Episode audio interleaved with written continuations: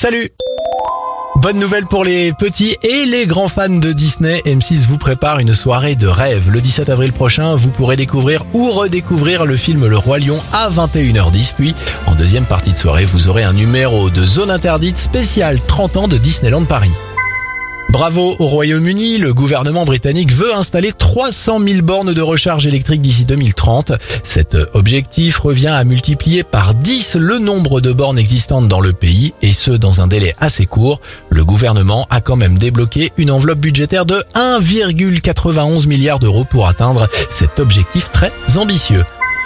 Enfin, bonne nouvelle pour la recherche. Aux États-Unis, un patient atteint d'un cancer pulmonaire en phase terminale a été guéri grâce à une double greffe des poumons. Aujourd'hui, six mois après son opération, il n'y a plus aucune trace de cellules cancéreuses dans son corps.